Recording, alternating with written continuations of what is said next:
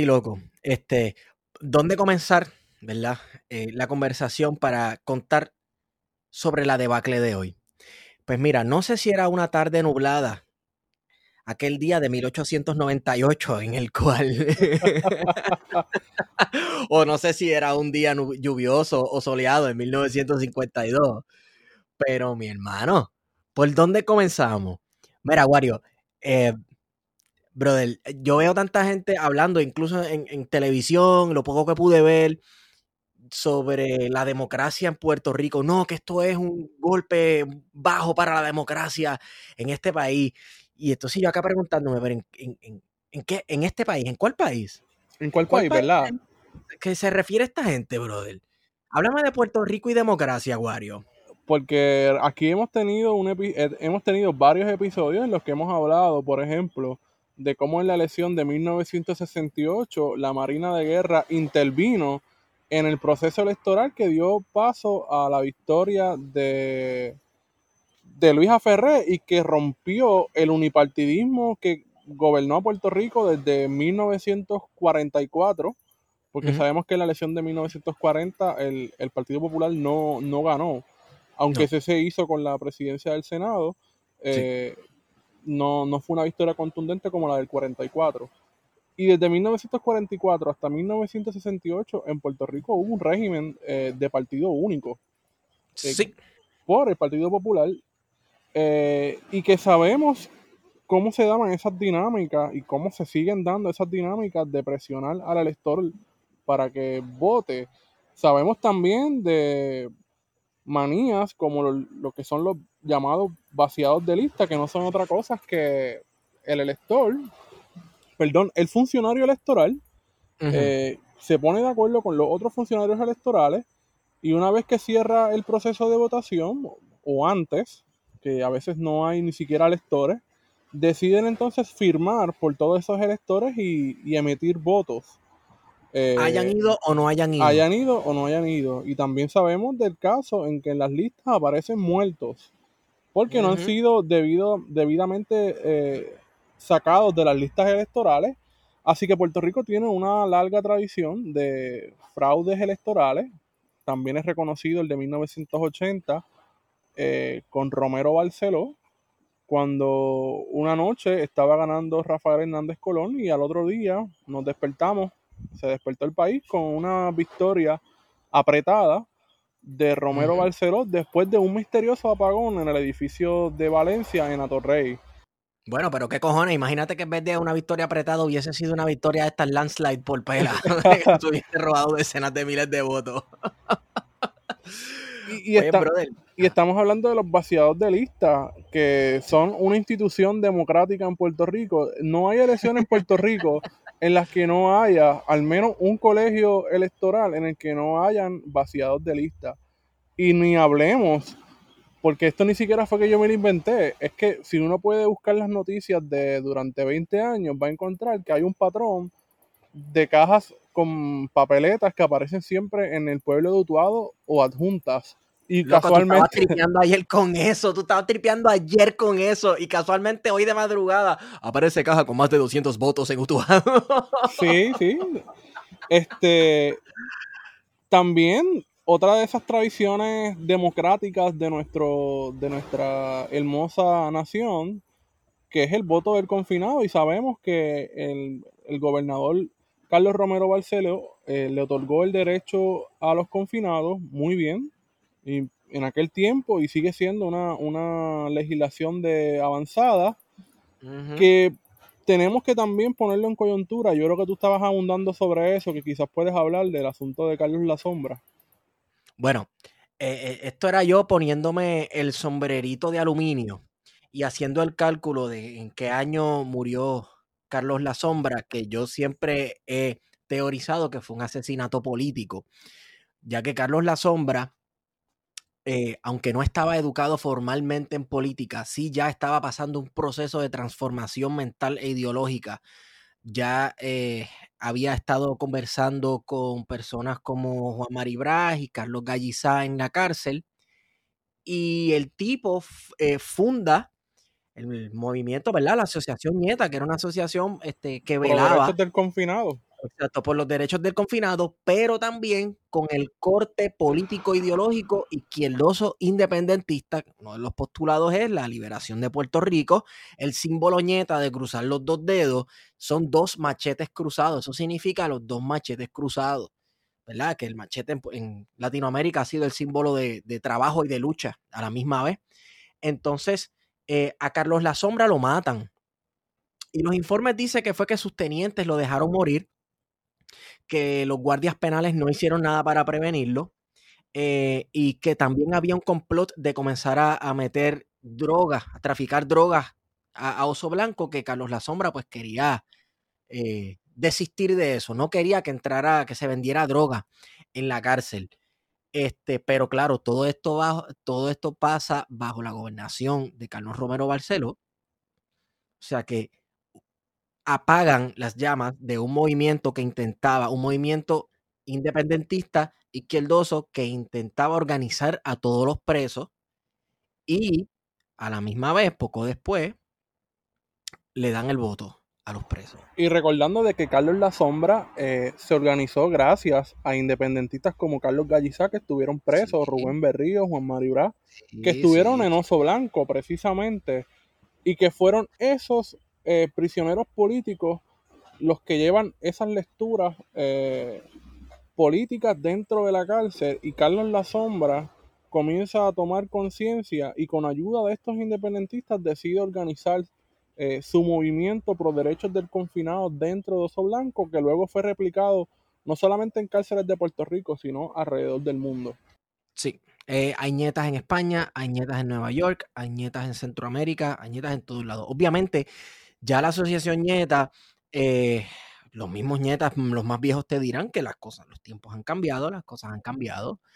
Eh, y ya tiene pues otra naturaleza y otros modos operandi, ¿verdad? Y otros objetivos. Sin embargo, si, eh, han retenido ese simbolismo independentista de los machetes cruzados. Y también muchos todavía te dicen que creen en la liberación de Puerto Rico, porque yo he hablado con unos cuantos en persona.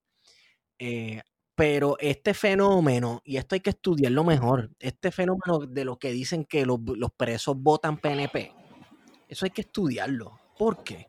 Y, a eso iba, porque dentro de esa tradición democrática, y estamos aquí jodiendo un poco con eso de que somos un país democrático, eh, sabemos que desde hace mucho tiempo eh, el voto dentro de las cárceles de Puerto Rico no es un voto libre, es un voto mediante presión. Eh, y claro, eh, parecería obvio, ¿verdad? Porque los presos están en una situación de, confinamiento, donde se, sus libertades están eh, restringidas y donde la administración de corrección tiene mucho que ver eh, y determina por qué candidatos deben votar. Y una de esas denuncias salió esta semana en las que, sobre todo en el penal de Bayamón, se mencionaba de que muchos presos fueron obligados a votar por Wanda Vázquez y sabemos en otros años que siempre ha sucedido lo mismo con, la con candidatos del PNP que presionan para que voten por ese partido a los presos.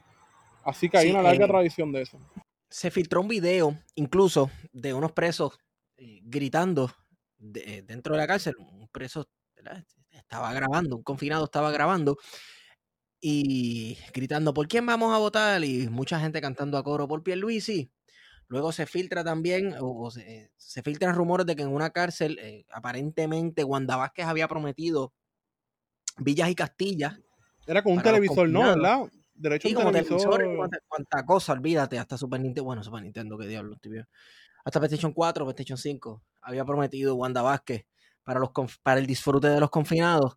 Y entonces, pues esa era su manera de comprar los votos de los confinados. Que no es tan diferente a como las denuncias que salieron esta semana de Ángel Pérez, el candidato a la alcaldía de Guaynabo, que estuvo entregando enseres eh, electrodomésticos, ¿verdad?, a la ciudadanía. Y cómo eso eh, influye dentro de las mentalidades de la ciudadanía para votar por X o Y candidato suena la canción Latinoamérica de René de fondo. y a eso nos referimos porque la gente a veces se y, se, y hoy se dijo mucho, es que Puerto Rico lo único que funcionaba bien eran las elecciones. Y entonces yo me pregunto, pero ¿para quiénes funcionaban bien las elecciones? Porque aquí tenemos evidencia sustancial de que se ha cometido fraude un sinnúmero de veces, que no le han Sí. contado los votos a minorías políticas, no solamente al Partido Independentista puertorriqueño, sino a otras organizaciones políticas que han existido a lo largo del tiempo, eh, porque no han tenido representación política dentro de esos colegios, los funcionarios de los otros partidos se han puesto de acuerdo en no contar esos votos, y eso es fraude. Eh, Claro. Así que no podemos hablar de que tenemos un sistema eh, pulcro, eh, electoralmente hablando. Es que desde el saque, ya yo lo venía, ve, lo veía venir desde ayer, porque comenzaron a filtrarse papeletas con votos, este, cantidad de votos de los votos adelantados, y obviamente esto lo hacen personas para que, para enseñar que mira cuántos votos tiene mi candidato, piénsalo dos veces, piénsalo dos veces.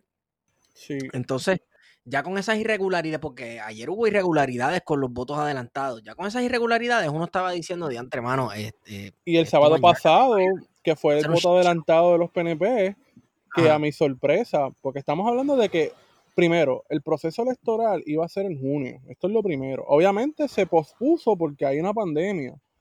Así que es verdad que la, la Comisión Estatal de Elecciones estuvo cerrada desde marzo, digamos que hasta finales de mayo, principios de junio, que es cuando vuelve a abrir. Pero tuvieron desde junio hasta agosto para preparar eh, todo ese proceso electoral, es decir, de imprimir las papeletas, preparar los maletines, y cómo es que ese proceso que se ha hecho por años, por años, tú fallas en lo más básico, que es en la, en la organización de, de ese proceso. Pues, pero ¿por qué falla? Primero porque hay el despido de vicepresidentes de la comisión, tanto del Partido Popular como del Partido Independentista puertorriqueño, que conocen el proceso y que llevan más de 30 años dentro de la comisión y que de alguna manera trabajan directamente en, en las cuestiones operacionales. Y dos, que producto de ese despido es la reforma electoral. La reforma electoral, pero es que esto es el PNP, tiene pegándose un tiro en el pie y diciendo que falló la democracia y queriendo usar de, de chivo expiatorio al director de la Comisión Estatal de Elecciones. ¿Que quién lo nombró? Ellos mismos. ¿Quién lo, quién lo nombró? ¿El PNP? Entonces, esto es, Dios mío, ¿tú sabes qué? Es que en la política puertorriqueña, para este cuatrenio, seguimos diciéndolo. El meme es el de Spider-Man. Este es el que va, ese es el que va a salir en los libros de historia. Y cuando se hable de esta primaria, va a ser el tipo que está en la bicicleta, que se mete el palo el mismo. Ah, Sí, saboteándose. Exacto. Sí, y Pues, entonces. Pierluisi, tanto Pierluisi como Wanda Vázquez validaron la reforma electoral contra la posición no del Partido Popular, del Partido. Independentista, de Victoria Ciudadana, de Proyecto de Dignidad y de Victoria Ciudadana que estuvieron en contra de hacer una enmienda de la ley electoral porque estamos en año electoral, ¿sabes? Nunca en año electoral tú debes de enmendar una ley electoral porque vas a dañar todo el proceso, que es básicamente volver a empezar de cero y, y no. Exacto. Ven en- acá, entonces, ven acá, este, este código electoral, este nuevo código electoral se, se aprobó en plena, plan- eh, plena plena pandemia. pandemia. Sí, porque eso era una prioridad. una Es que yo prioridad. yo no los entiendo. ¿Cómo es que tú vas entonces a empezar todo desde cero sabiendo que hay una pandemia en vez de usar las personas que ya se conocen el proceso, que lo hacen en, casi en, en autopiloto. ¿verdad? Este, pues mira, pero hacemos lo mismo, pero con las debidas precauciones. Pues no, vamos a coger el libreto, lo vamos a borrar completo, ¿verdad? Encima de que hay una pandemia. Pues mira, brother, yo no quiero, esto va a ser guario, esto va a ser un desastre. Y lo hemos, de y- y se advirtió, y, y esto se ha advertido. Y yo, por lo menos en lo personal, lo he tomado como un chiste, pero estoy muy consciente porque el- no me voy a poner a llorar ni, ni voy a hacer defensa a- a- al sistema que de por sí Puerto Rico tiene un déficit democrático eh, cabrón, así que uno no puede estar defendiendo tampoco lo indefendible. Y uno se ríe porque uno dice, pues, hermano, que se maten, porque esto es un proceso, al final del día, es un proceso interno del, del PNP y, y del PPD, así que ellos podían, ver, podían haber buscado alternativas. Pero es Ah. que, mano, e- es- tienen que buscar alternativas para que no vuelva a pasar esto, Wario, porque esto lo cubre el Estado y son millones de dólares. Sí, más de 3 millones de dólares. Y entonces también tenemos por ahí, por el lado, que se utilizaron fondos federales. Sabes que los federales aquí son intocables. Fondos federales del. Fondos federales del COVID-19, así que yo no sé por qué los mongos del Partido Popular no han radicado ni siquiera un, un, algún pleito de utilizar dinero destinado para algo en específico para, para la Comisión Estatal de Elecciones. ¿Sabes cuán, cuán legal es? Y aquí siendo abogado del diablo, yéndome en este viaje legalista, ¿cuán legal es utilizar fondos destinados a la salud para un proceso electoral que ni siquiera es de importancia para las mayorías sociales de este país? Porque estamos hablando de procesos internos del Partido Popular y del Partido Nuevo Progresista ven acá, entonces una alternativa para esos, para que esos procesos internos no los cubra el Estado, que tengan ellos sus reuniones y que voten ellos, se reúnan una gallera y lo y voten con papelito. Claro, y, y si no lo pueden hacer es porque son incapaces y lo que hemos visto hoy en esta jornada de que yo recuerdo haber escuchado a Normando Valentín y a Katiria Soto hacer dádivas de que esto era una democracia, que aquí funcionaba el sistema y que evidentemente pues hoy lo estás viendo en televisión lo que por años en Puerto Rico las minorías políticas han denunciado de que el sistema electoral puertorriqueño es un fraude y que realmente no funciona. Lo estás viendo hoy en vivo porque tenemos y estamos en una sociedad hiperconectada, que tenemos información al segundo de lo que está pasando en cualquier unidad electoral y que estamos viendo en televisión cómo el proceso electoral falló desde el principio. Es más, desde anoche mismo estábamos en las redes sociales viendo la denuncia de los camioneros en el Irán Bison, que era el centro y que es el centro de operaciones ahora mismo, este Roberto Clemente, debo de decir. Y cómo no habían salido los camiones a distintos municipios de Puerto Rico, cuando se supone que esos camiones estuviesen ya en distintos municipios a eso de las 6 de la tarde del día anterior del evento. Este, Así que uno sabía, pues mira, esto va a ser un, esto va a ser un fracaso. Y cuando uno se levanta el otro día, pues en efecto, desde las 6 de la mañana ya habían denuncias de que no habían llegado las papeletas. y hay un lugar en Puerto Rico donde nunca llegaron papeletas. Y con todo eso hay municipios donde estuvieron votando. O sea, es que también son cosas que uno dice, pero ¿por qué ninguno de los dos partidos o ninguno de los candidatos impugnó el proceso?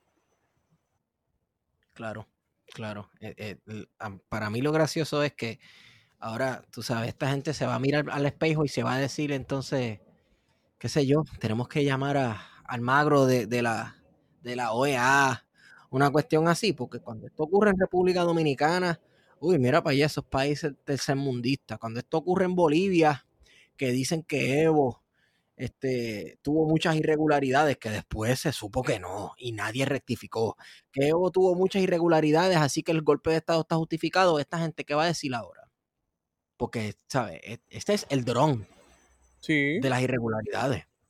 Sí, ¿sabes? No, tienen, no hay manera de, poder justificar eso. Este, y entonces también aquí tenemos que entrar en una consideración que tú traíste al principio de que si era una tarde nublada, la del 25 de julio de 1898, cuando Nelson Miles entró por Guánica. Y Nelson Miles, cuando entra a Puerto Rico, una de las cosas que hace al llegar a Ponce es que saca su famoso manifiesto eh, en el que dice de todas las bondades que va a disfrutar el pueblo puertorriqueño, en las que incluye la democracia y el derecho al voto y no sé qué más, ¿verdad? Y uno tiene que pensar eh, lo que ha representado el voto desde una mirada eh, crítica, no tanto lo que puede representar el voto para un movimiento de liberación nacional, sino en el sentido amplio de los partidos que han administrado la colonia y que han validado, ¿verdad?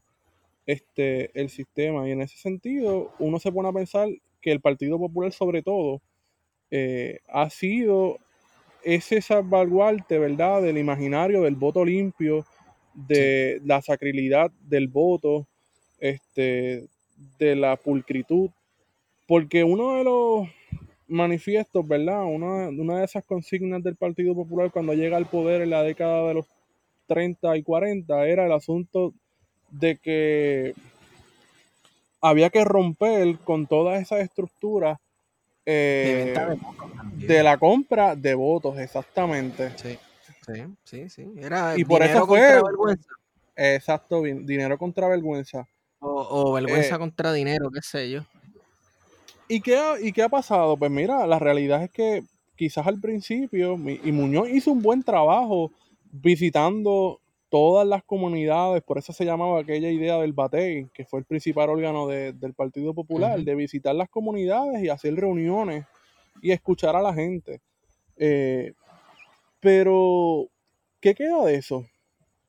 ¿Sabes? ¿Qué queda de todo ese imaginario de, votar? Eh, de supuestamente el sistema que funciona, que, es pulcro, eh, que defiende nuestra democracia y incluso de cómo e, esa cómo ese voto es parte de la idea de la modernización política y no eh, solamente eso de la legitimación del ELA, de la legitimación del Estado Libre Asociado de Puerto Rico. Se supone que dentro del Estado Libre Asociado de Puerto Rico todas estas instituciones democráticas funcionen al 100, incluso mejor que al 100, porque tenemos lo mejor de dos mundos. Así que yo creo que con cada cuatro años el ELA queda más deslegitimado. Sí. Porque e, este fracaso electoral vamos, que no es un fracaso, que no son elecciones ni multitudinarias, tú sabes, no estamos, no estamos votando todos y todas los puertorriqueños y puertorriqueñas. Están votando los populares y los PNP. Claro, entonces uno tiene todos y todas los puertorriqueños. Y, uno tiene que, pensar en el, asunto primarista, ¿verdad? Porque las primarias son procesos internos de los partidos, pero las primarias no son otra cosa que una adopción de procesos estadounidenses a Puerto Rico. Eh, porque en Puerto Rico, ¿cómo se decidían y cómo se han, se han decidido en muchos partidos las candidaturas? Pues mira, se deciden en elecciones internas, se deciden en asambleas, eh, en convenciones.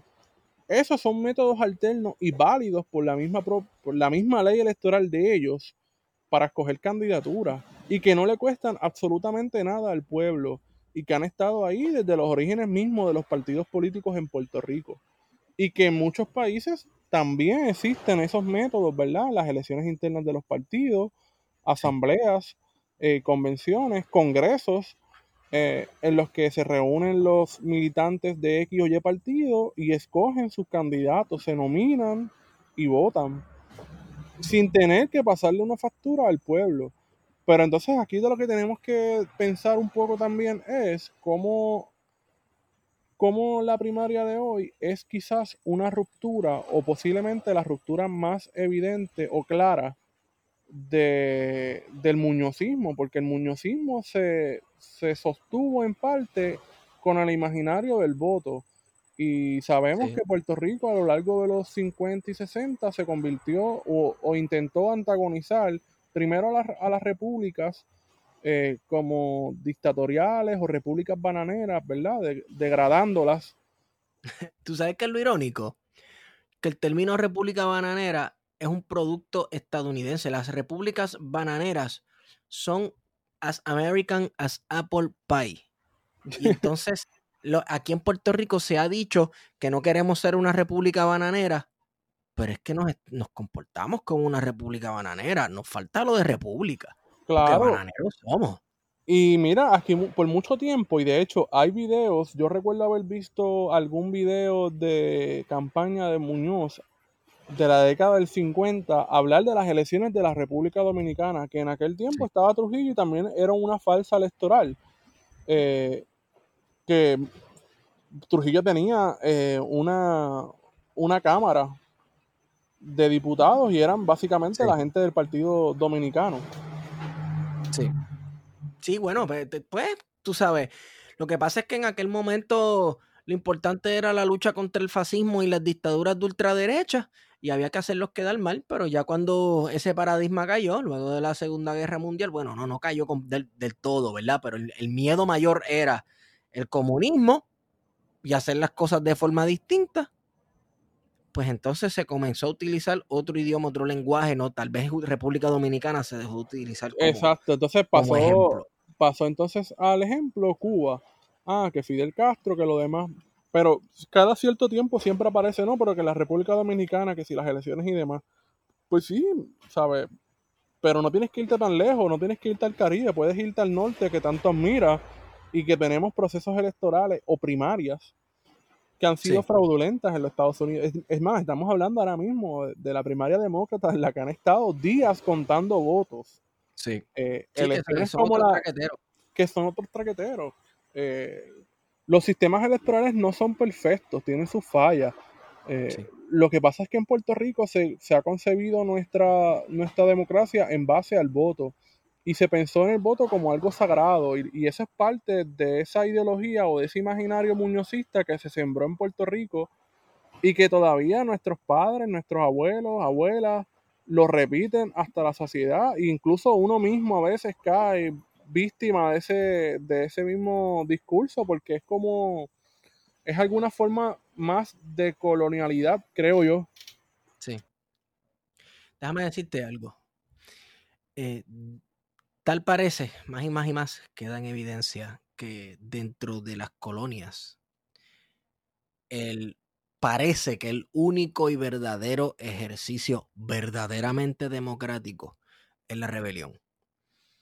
Porque eh, estos sistemitas que nosotros nos inventamos aquí para creernos el sueño y para crear, para creernos que hay algún tipo de semblanza de orden y autonomía, eh, están quedando al desnudo, se están desmoronando eh, y estamos en una era que hay demasiada información, todo el mundo tiene camarita en los teléfonos, todo el mundo se está enterando de las cosas al momento y ya es insostenible la mentira. Ya el, este sueño es insostenible y, y mano, el PNP está quedando como unos corruptos y unos traqueteros y unos truqueros, pero todo este andamio político es producto del Partido Popular Democrático y pues claro, el, imperialismo estadounidense posguerra fría, pero, pero el Partido Popular Democrático fue el que construyó esta casa y se nos está cayendo en canto encima. Claro, y en, e, en efecto, ¿sabes? Eh, que esta casa, que es muñozista, y, quiero hacer énfasis en este asunto del muñozismo porque yo creo que, estamos todavía en una era muñozista en la que hace falta no solamente la ruptura, sino también un proceso de reconciliación y memoria, porque han sido muchas las víctimas, ¿verdad?, del Estado colonial muñozista, y con esto me refiero a asesinatos políticos, persecución, eh, por parte de ese padre fundador de la modernidad puertorriqueña. Eh, y que hay que mirarlo críticamente. El modelo colapsó. Wario, ¿tú, tú, estás hablando de tumbar las estatuas de Muñoz? hay varias, en Mayagüez hay una, deberían de tumbarla. Hay unas cuantas, hay unas cuantas. Pero yo creo que el modelo, el modelo colapsó y lo que estamos, y como lo estamos viendo ahora visualmente en la televisión, en la internet, eh, choca. Porque es toda, yo creo que mucha gente, intelectuales incluso, tenían ese imaginario de que en Puerto Rico de las pocas cosas que funcionaban eran las elecciones. Lo que pasa es que uno hace el análisis crítico, eh, es decir, basado en datos, por eso de que los datos son los datos. Lo dijiste, ¿funciona para quién? ¿Para quién? Porque las cosas funcionan, sí, pero no para todo el mundo. Claro. Tú sabes. No no es para mí ni para ti que funciona el sistema electoral entonces. Es para unos cuantos a mí me da gracia este, escucharle en televisión, eh, videoclips y ese tipo de cosas a Wanda y a Pierluisi culparse el uno al otro. Como si no, fueran responsables. Exacto. Este, y es cinismo, mano. Es, un cinismo porque tanto. Mira, mira incluso esto. Eh, eh, veía yo la reunión de Tomás Rivera Chas con con José, José Aníbal, este, Aníbal José Torres. Ajá y, ellos estaban decidiendo, y yo, pero eh, primero, ellos dos son candidatos. ¿Qué, tienen que estar decidiendo ellos en un proceso electoral que le corresponde a la Comisión Estatal de Elecciones y que yo, y eso fue como a las 3 de la tarde cuando estaban haciendo ya los llamados a cerrar las votaciones y posponerlo? ¿Dónde está el presidente de la Comisión Estatal de Elecciones? ¿Dónde está esa institucionalidad? Y lo estoy haciendo comillas al aire, porque aquí se habla de que hay unas instituciones y demás, pero ¿cuáles son esas instituciones? ¿Es posible tener una institucionalidad en la colonia? Bueno, la única institución dentro de la colonia es eh, la colonia. Guario, entonces, yo estoy pensando en noviembre, loco.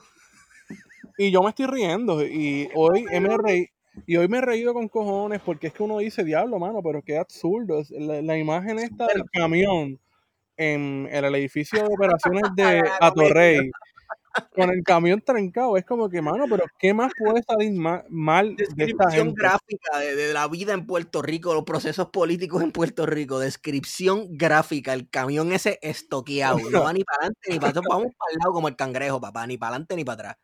Pero creo que tenemos la capa tenemos, debemos de tener la capacidad de reírnos y de pensar críticamente de que cuando llegue ese proceso electoral y los que crea, creemos, ¿verdad?, en que debemos salir a votar en noviembre, pues estar claros de que va a haber fraude electoral en esas elecciones y qué vamos a hacer. Quizás eh, las elecciones son distintas a las primarias porque hay representación de otros partidos. Y yo estoy seguro que un partido independentista puertorriqueño con más de 70 años de historia no va a permitir que el PNP quiera salirse con la suya y va a Bueno, impugnar el proceso. espérate. Eso yo lo entiendo. Eso yo lo entiendo. Pero el PIB no es el PNP. El PIB no es el PPD. El PIB no tiene el manpower. No, no, pero. Y hay, hay otros movimientos y otros candidatos. Está Victoria Ciudadana y a ellos también le toca velar lo suyo y le toca velar a los demás. Pero yo creo que el, en, el enfoque del desarrollo que ha tenido el PIB, yo te apuesto a ti un ojo en la cara, que no ha sido engranarme en la estructura electoral con todo y que la gente diga que no, que si el fondo electoral, etcétera. No, no, no. No estamos hablando de eso, de ese discurso trillado, sino de cómo convertirme en un parásito, en un cáncer Ah, no, del sí, sí. Estado Libre Asociado de Puerto Rico para hacer que mi partido tenga un gobierno permanente, porque Sí, estamos hablando ya de, estar en el poder, pues nada, que, que aquí estar en el poder no es nada más que ser mediador eh, con el poder imperial y ya, ¿verdad? Con, con los Estados Unidos. Sí, sí, este, exacto, de que los dos partidos políticos principales en Puerto Rico son intermediarios eh, y administradores de, de la colonia. Yo, a yo lo que me refería es de que yo estoy seguro que un partido independentista no va a permitir eh, que haya un fraude a la magnitud de lo que hay hoy, en el sentido de que va a presentar recursos y va a hacer frente, porque el Partido Popular hoy tuvo la oportunidad desde el mediodía, es más, yo diría que desde las 8 de la mañana, cuando se sabía que el proceso no se iba a poder completar, de haber impugnado el proceso, de haber radicado medidas en el tribunal para que se detuvieran los procesos eh, primaristas y no lo hicieron. Y luego salieron en una conferencia hace menos de una hora, eso de las 7 de la noche, haciendo un papelón, porque uno escuchaba a Aníbal José Torres y lo que daba era vergüenza ajena porque es como que, cabrón, tú eres parte de ese proceso.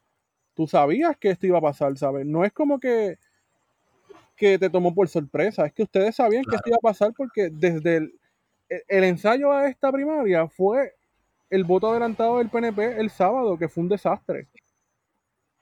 O sea que esto no los tomó de sorpresa. Ahora, a nosotros y a todos los que vayamos a participar en las elecciones en noviembre, pues ya esto no nos toma por sorpresa, así que tenemos que estar eh, bien pendientes, bien alertas eh, de lo que vaya a pasar.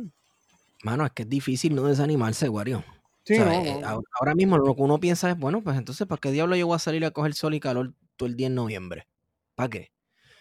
Tú sabes, eh, es bien difícil y esta gente te lo, te lo pone bien difícil también, brother. Y te, y te demuestra también que lo que se decía por parte de los populares y por ciertos PNP después que Wanda a- ascendió al poder, eh, de que había que esperar a las, a las elecciones, es que para esto tú vas a esperar a las elecciones en noviembre. Ahí está, para todo el- y no solamente populares y PNP, gente que se, que se canta de que no, que no, yo soy apolítico, no, que yo soy solamente analista, no, que yo soy del pueblo.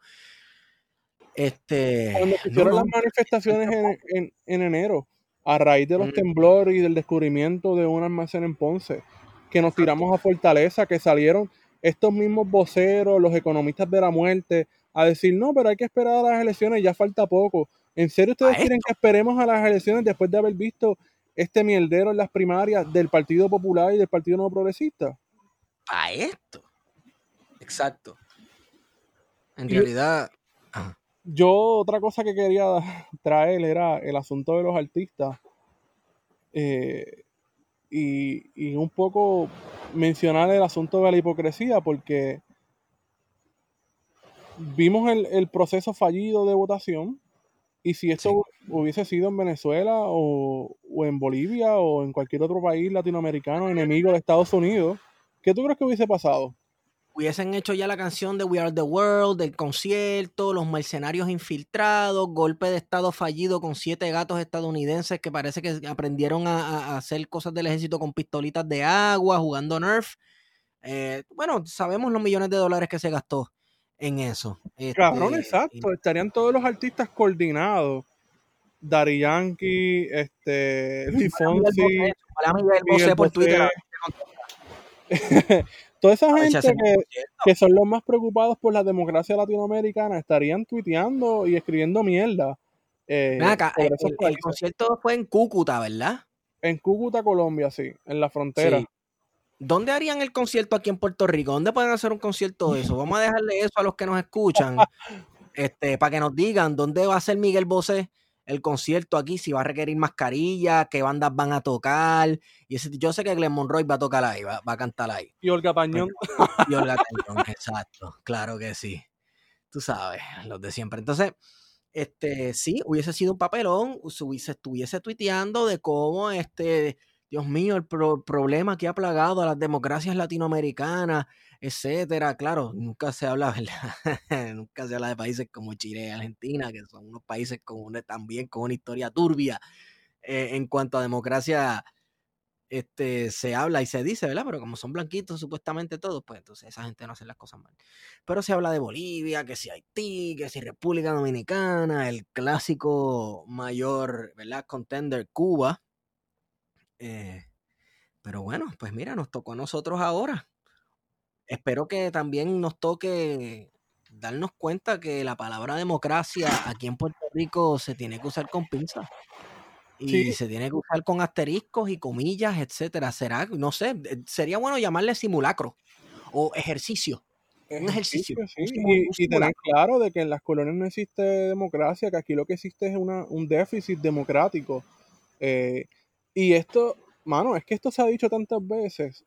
Uno puede buscar eh, mujeres, hombres, que lo han dicho a lo largo de nuestra historia. Estoy pensando en un libro clásico que de Vicente Hegel Polanco, que era el procurador eh, de justicia en la época de Luis, de, de Luis Muñoz Marín de 1950 y que comenzó a hacer una serie de artículos en contra de la fundación del Estado Libre Asociado, diciendo, mira, esto es una medida antidemocrática eh, que no cuestiona para nada la relación colonial, y luego se, se escribió, se, todas esas columnas se, se, pasaron a un libro que se llama La falsa del Estado Libre Asociado, eh, y eso te deja, en, te deja en evidencia, ¿verdad?, la estructura misma de lo que es el Estado Libre Asociado y, y lo fallido que fue el proceso de diseño del Estado Libre Asociado y las consecuencias que hoy estamos viendo, producto de aquel supuesto pacto del 50. Eh, y fíjate, yo creo que ese libro de Vicente Hegel Polanco, La farsa del Estado Libre Asociado de Puerto Rico, se puede encontrar en el libro 787.com, libro787.com, donde puedes comparar tus libros preferidos y documentales puertorriqueños. Eh, recuerda que puedes utilizar el código plan de contingencia para obtener shipping gratis en cualquier orden para Puerto Rico y los Estados Unidos. Así que búscalo en libro787.com. Si no, comuníquense con ellos por Twitter, libro787, que si ellos no tienen un libro, ellos lo buscan. ¿Ok? Le dices que nosotros te enviamos. Wario, esto ha sido un papelón. Esto ha sido un papelón super nasty. Eh, lo preferido mío es ver las reacciones de los políticos, es ver a Johnny Méndez con su cara de lechuga, hablar de esto, esto y lo otro, ver a Pierluisi y a Wanda, dos usurpadores, acusándose el uno al otro. Yo quisiera que, los que nos están escuchando nos digan qué cosas faltaron del folclore electoral puertorriqueño en estas primarias, porque a mí yo extrañé bastante las chillas de goma.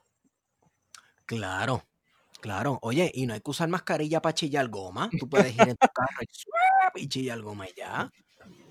O las eh, palmas, la gente arrastrando las palmas, esas cosas yo las extraño.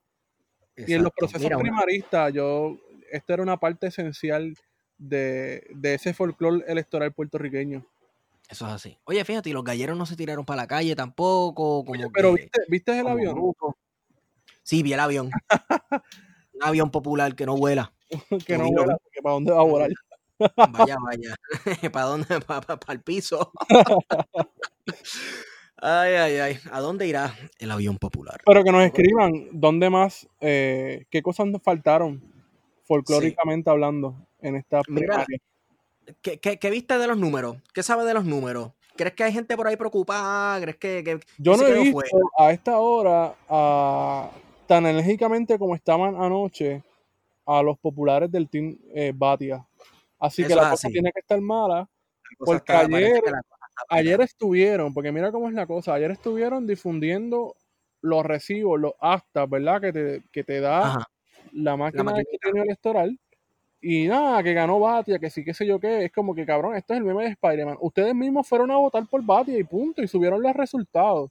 Pero ahora que fueron las mayorías de la base del Partido Popular a votar por Batia o por Charlie, y los resultados no le favorecen para nada a Batia, pues no están subiendo resultados y están cantando favor de la gente que está subiendo eh, los resultados, porque eso puede incidir en la votación del domingo.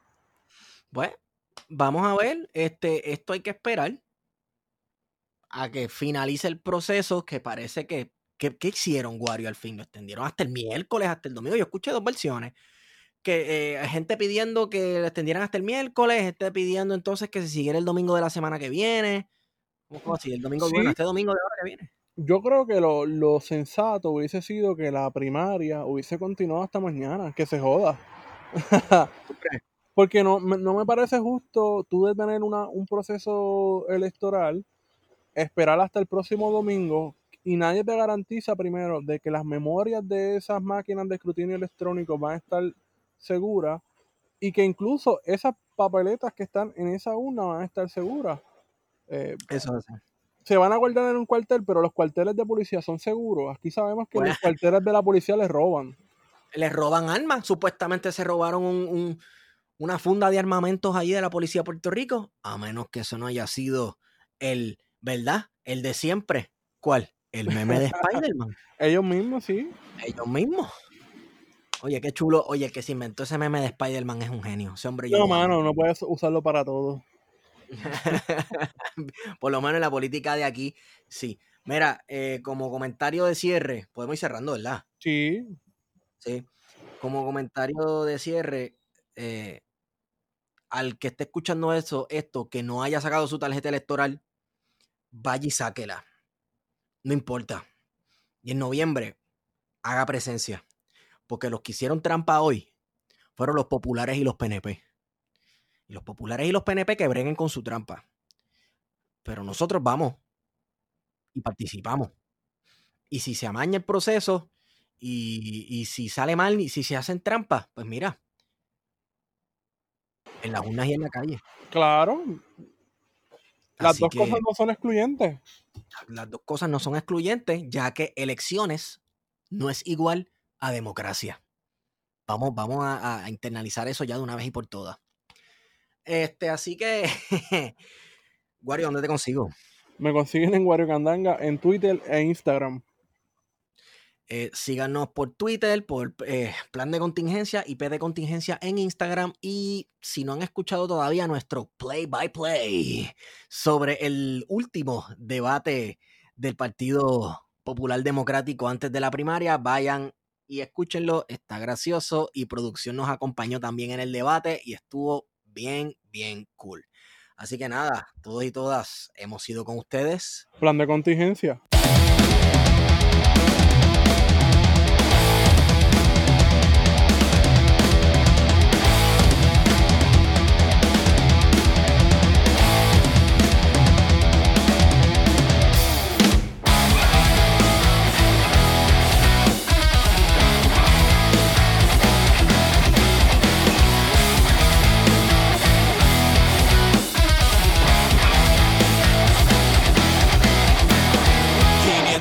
Ya te he visto fallar y no quiero ser yo quien te cague siempre.